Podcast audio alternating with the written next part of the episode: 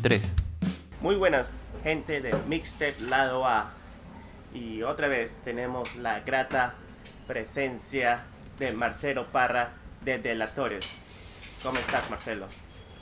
Hola Alan, ¿todo bien por acá? Un gusto como siempre estar aquí preparándome para conversar con, contigo y con, bueno, y con toda la gente que, que sigue el podcast. Sí. Ah, y después recuerdo que la última vez que hablamos justo había sacado el EP de Promesas al Alba y que contenía esas canciones que te rompían el, el corazón como canciones fantasmas en Noche de Neón. Pero bueno, al menos el, la canción que lleva el título del, del EP era un poco más sabrosa, si se podría decir.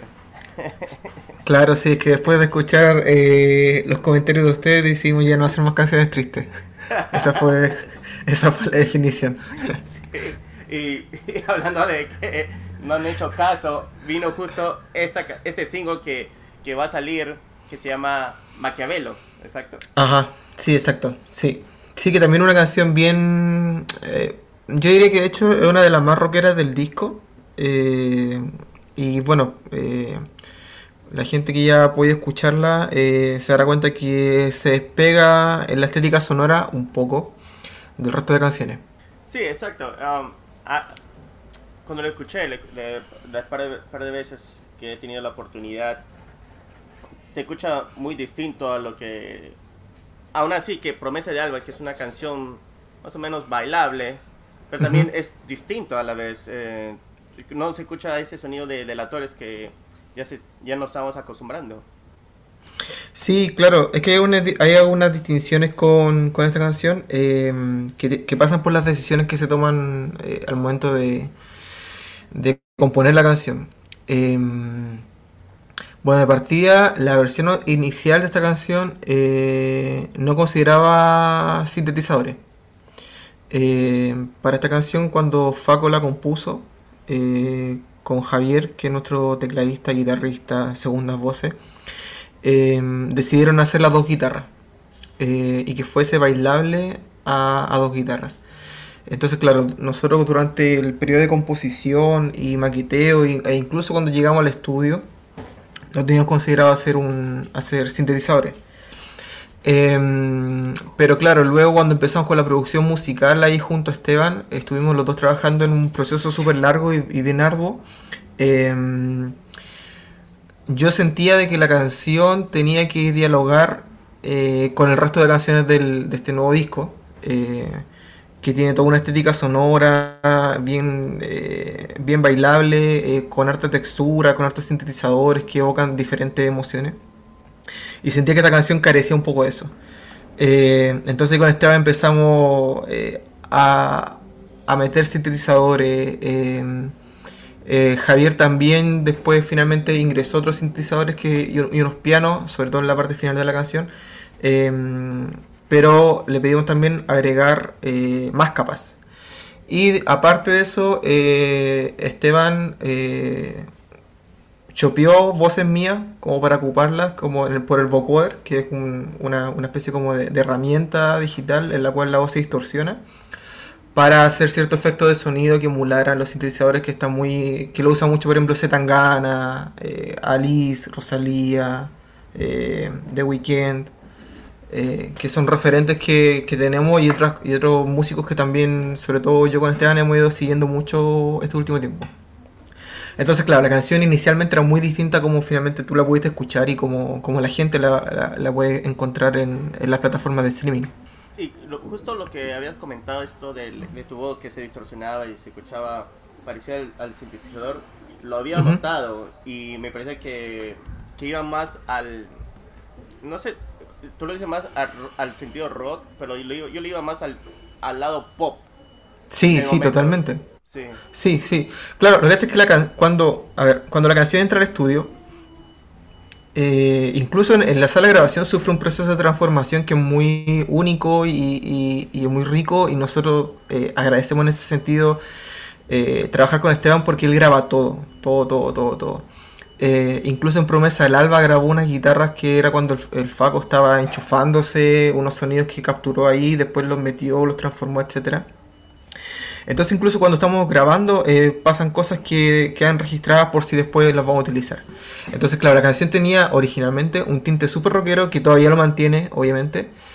Pero le faltaba una pata más, eh, más bailable, más synth, más, un poco más dream pop. Eh, y ahí fue cuando en el, ya en el, proceso de mezcla y después de producción musical empezamos a añadir estos elementos fabricamos esta intro eh, con estas voces paneadas como que eh, aparecen y desaparecen, eh, algunos sonidos, algunos, algunos, algunas percusiones que metimos, entonces tuvo un proceso de, de, postproducción que fue bien interesante, fue bien intenso y que el resultado nos da finalmente una canción que es súper rockera, pero que nos deja de dialogar con el resto de las otras canciones.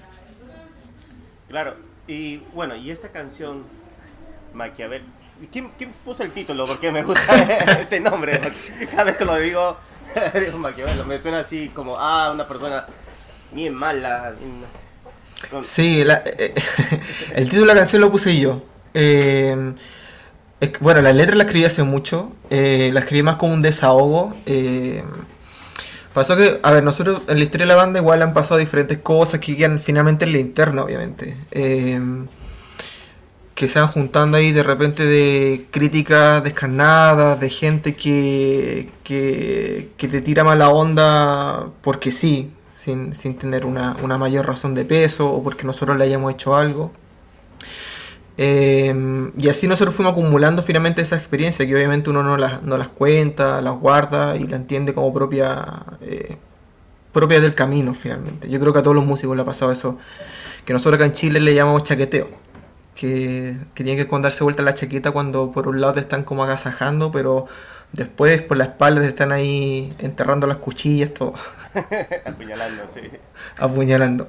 Entonces, claro, em, pasó que por la banda han pasado diferentes miembros y uno de esos miembros eh, tuvo una actitud muy fea hacia nosotros, eh, casi como de querer apoderarse del eh, un poco de la banda, del proyecto, querer como llevar las cosas como ya a un plano mucho más denso, tratar de dividirnos, etcétera. cosa que al final resultó y nosotros seguimos adelante, seguimos componiendo y, y ahí seguimos haciendo nuestra, nuestra lo que teníamos planificado hasta ese momento. Pero yo, como método un poco también de, sublimar un poco estas emociones, siempre pongo a escribir y, tengo un cuaderno, también tengo un blog donde voy escribiendo en bruto, por si más adelante me sirve de algo. Y así sale esta canción, que al principio tenía otro nombre, no recuerdo de hecho cuál era, eh, pero un día conversando con un amigo empezamos a hablar sobre lo maquiavélico, eh, y yo claro empecé a averiguar como lo que era lo maquiavélico, eh, quién era Maquiavelo. Y me resultó muy llamativo ponerle una canción como e, este nombre, que de como personificar un poco todas estas historias que hemos tenido a lo largo de los años con gente, con gente que no, que, que no ha querido tirar para abajo, que no ha criticado, que de repente ha, hecho cosas bien feas. Eh, juntarla en un puro personaje porque de cierta forma yo creo que todos en nuestra vida, seas músico, seas pintor, sea eh, periodista, sea eh, dueña de casa, lo que sea que hagas, eh, has tenido esta experiencia de gente que te quiere tirar para abajo o de una persona que te quiere tirar para abajo. Entonces lo sintetizamos en este personaje que se llama Maquiavelo, al cual le cantamos directamente en esta canción bien, bien rabiosa. Sí, y bueno, siempre va a haber unas personas envidiosas eh, que no les gusta que la otra persona triunfe. Y, claro. Y, por, lo, por, lo, que me doy cuenta, y justo cuando habíamos hablado la última vez, me gusta que le pones un poco de dramatismo a tu letra. Como que hay una significación. Eso me doy cuenta cuando, cuando estaba escuchando, bueno, la segunda vez mucho más estaba escuchando la letra. Siento que pones ese dramatismo como un teatro en sonido, en audio.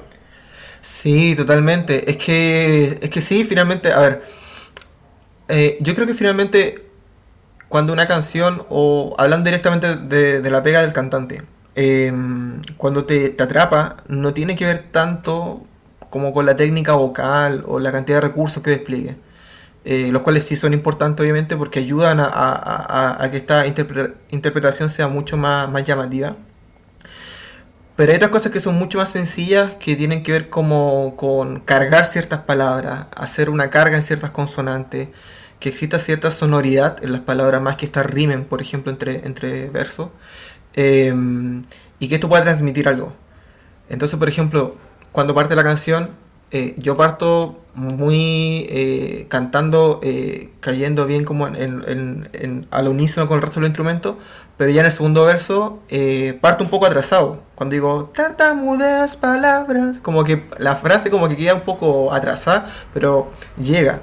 Entonces todo ese tipo de decisiones sirven para poder darle como esa interpretación, ese dramatismo un poco a la canción. que tenga esta cosa media sarcástica, media burlesca. Eh, y, que, y que bacán que se haya conseguido eso. O sea, si tú lo distinguiste es porque funcionó. Así que eso me deja más tranquilo. no, sí, sí, es, muy notorio. Eh, cuando lo escuchas varias veces y... No, realmente me gusta porque como, como estás esperando ese, como ese golpe que, que le quiere dar al, a esa persona, al personaje que, que estás cantando. Y, y, me gusta ese comienzo que pones tartamudeas palabras. Eso es que ¿Eso era parte de tu letra o eso era parte de la producción que le has hecho? Ese comienzo me gusta, antes de esos comienzos de los ah, Claro, esa intro. No, no, eso fue algo, algo que se le ocurrió al Esteban en realidad. Eh, porque la intro partía en seco, partía con la guitarra. Entonces, claro, yo me acuerdo que estábamos escuchando la canción y partía como el, el, el clic, el tac, tac, tac, tan, tarara, tarara, y partía ahí no. Pero claro, queríamos darle esta onda como de esta cosa como media disruptiva, entonces parte como este sonido como que está ahí desencajándote un poco y el tartamudeas haciendo uso eh, de, las consonantes y también del significado de lo que es tartamudear.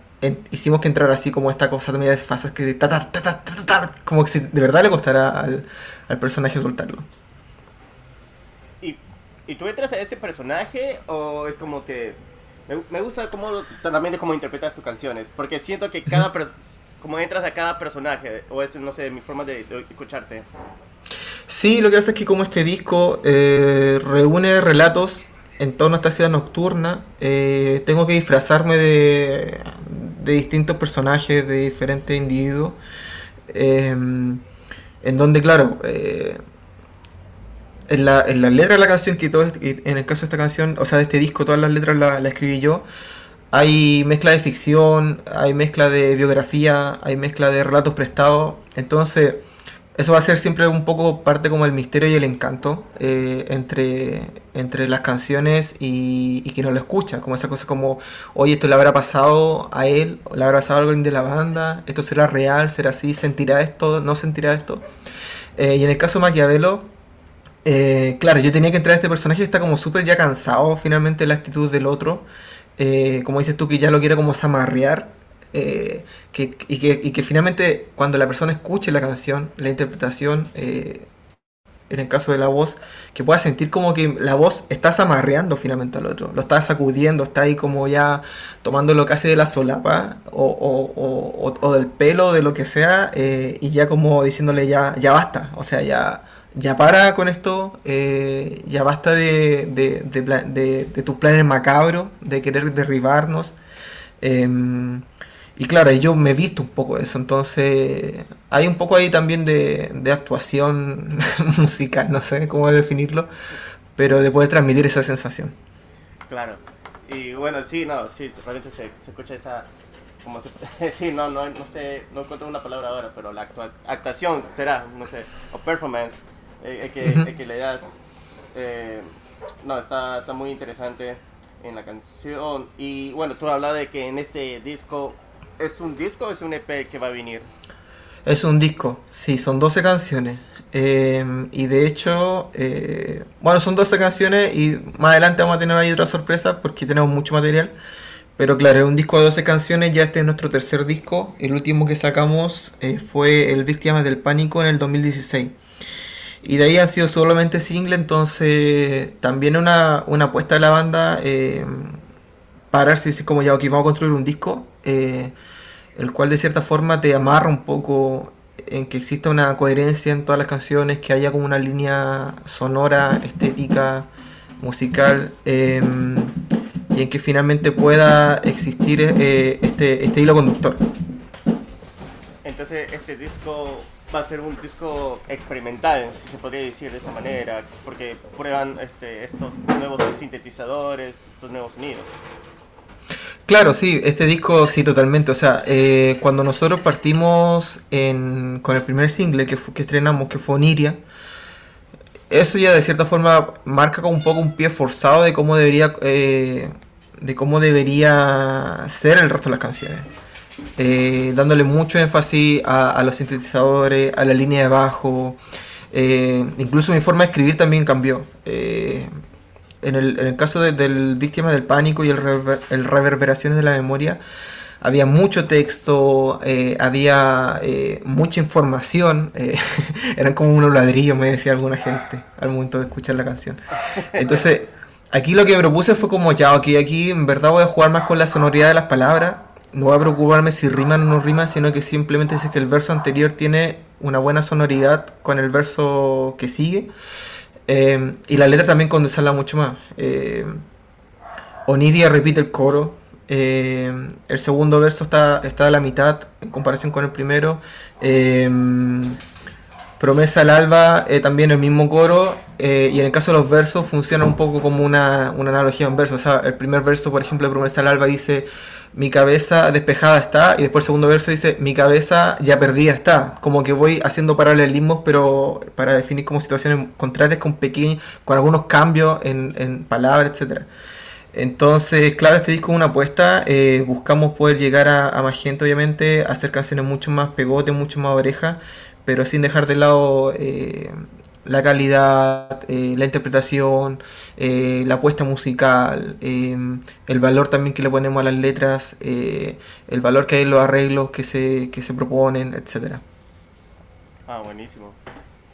Bueno, claro, últimamente, y creo que es por, la, no sé, por los nuevos tiempos que a la persona le gusta captar cosas mucho más rápidas. Y, sí. Y sin aprender de memoria toda una letra que es, es diferente. Como, creo, no sé, bueno, al menos por, mi, por mis tiempos en los 90, que era así.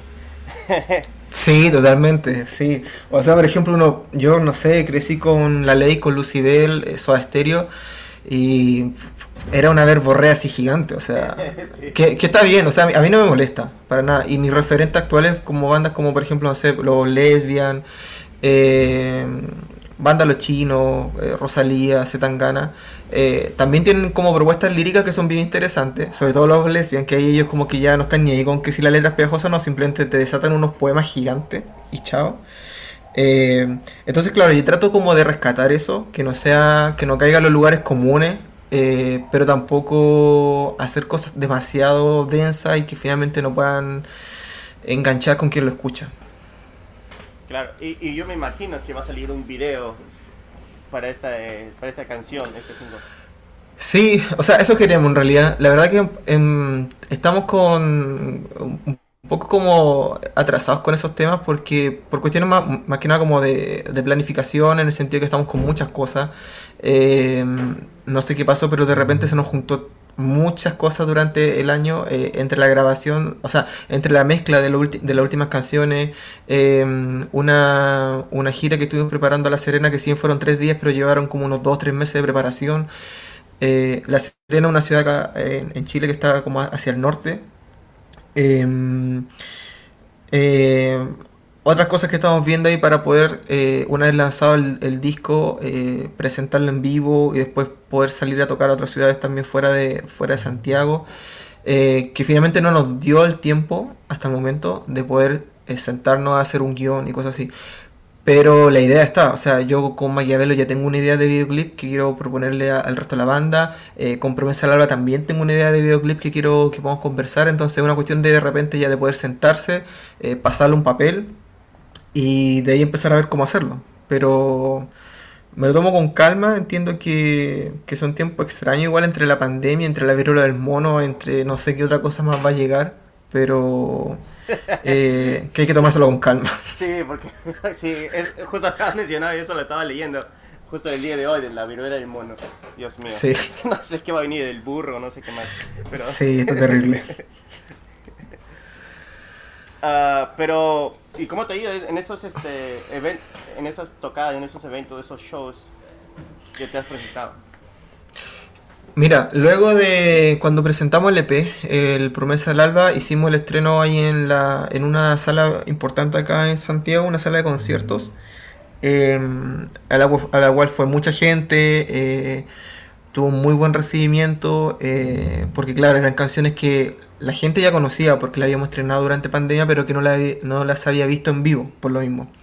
Entonces fue súper fue súper bacán el recibimiento, fue una experiencia muy linda. Em, y luego de eso fue cuando empezamos a preparar ya la, la visita a la quinta región, ahí a La Serena. Em, y también fue una experiencia eh, muy como reconfortante, que te llena de, ganas de seguir haciéndolo, esto que, te apasiona. Em, porque en los shows que tuvimos ya era público que no nos conocía, que nunca nos había visto, pero que se lo disfruta concho, eh, disfrutaron mucho las canciones compraron ahí también eh, eh, copias físicas del, del EP, eh, polerones, no sé, todo lo que llamamos para vender, se vendió. Y fue una súper buena experiencia el poder salir de la, de, de la capital a poder interactuar con otra gente. Entonces luego de eso ya, ya nos metimos de, vuelta al estudio para terminar la último, las últimas canciones que nos quedan en la producción. Y ya estamos con mira en el lanzamiento del disco Tuvimos un show acústico por ahí entre medio, como una, una pausa que hicimos, eh, que también estuvo muy, muy interesante.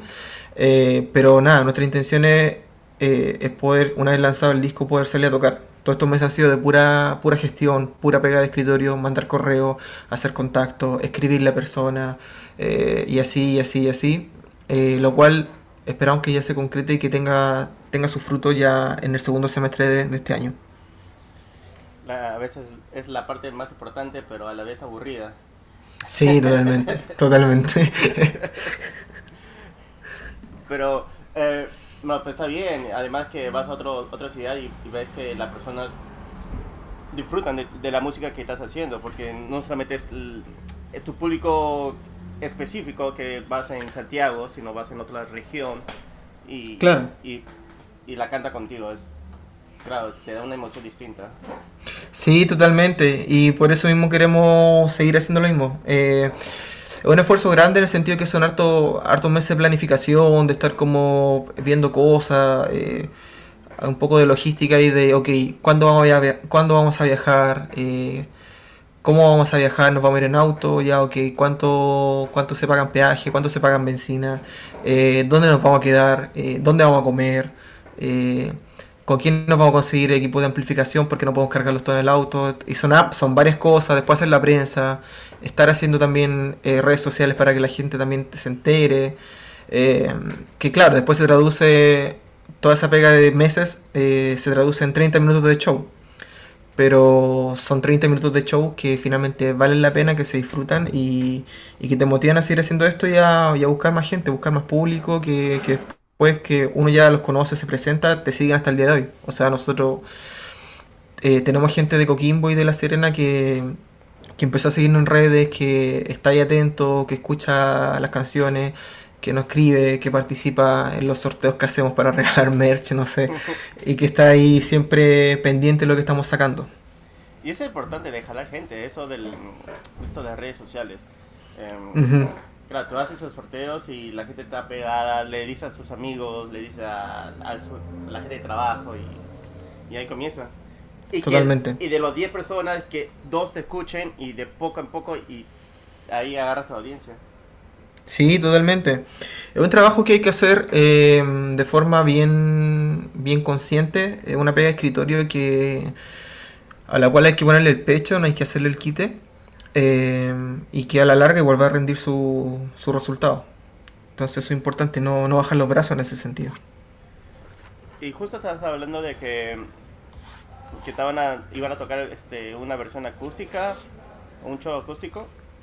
Sí, claro, eso fue hace unos meses atrás, o sea, un, mm, no me acuerdo cuándo fue. Pero fue hace mucho tiempo, claro, que hicimos una versión acústica en, en, en el Centro Cultural del Cerro San Cristóbal, acá en Santiago que quedaba bien, bien a la punta del cerro, literal. Em, es chistoso, porque en Lima el cerro San Cristóbal también es, el cerro está, al fondo. Ah, ¿en serio? sí, sí, por lo que... Pensé que estabas hablando de Lima, pero estás hablando de Santiago. Sí, sí. Sí, o sea, ojalá, nos encantaría poder conocer el otro San Cristóbal. Estamos ahí trabajando para eso.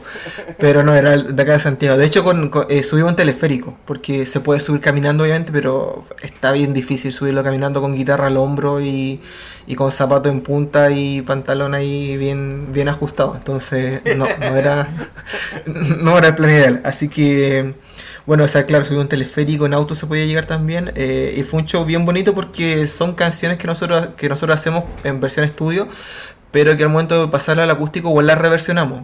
Hacemos arreglos, eh, modificamos un poco el tiempo de algunas canciones, entonces tienen una intención distinta, donde otros aspectos de la canción realzan más.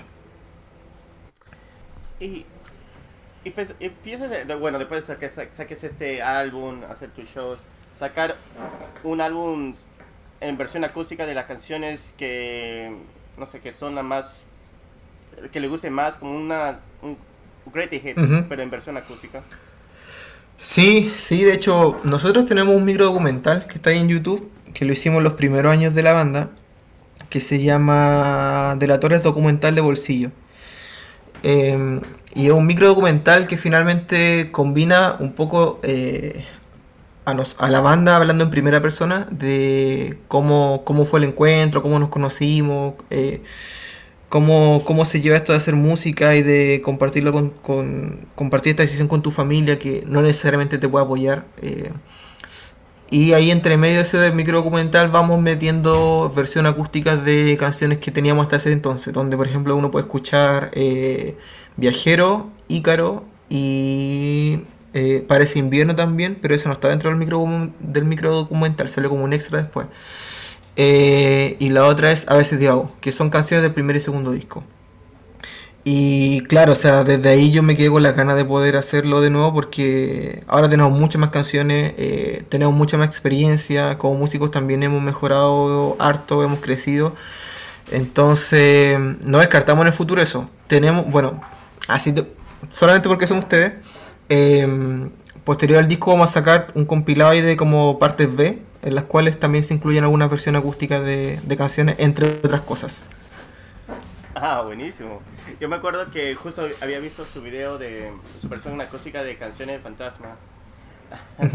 ¿Y cuándo tienen ese el momento exacto para el, para el disco? ¿O todavía no, no hay una fecha exacta?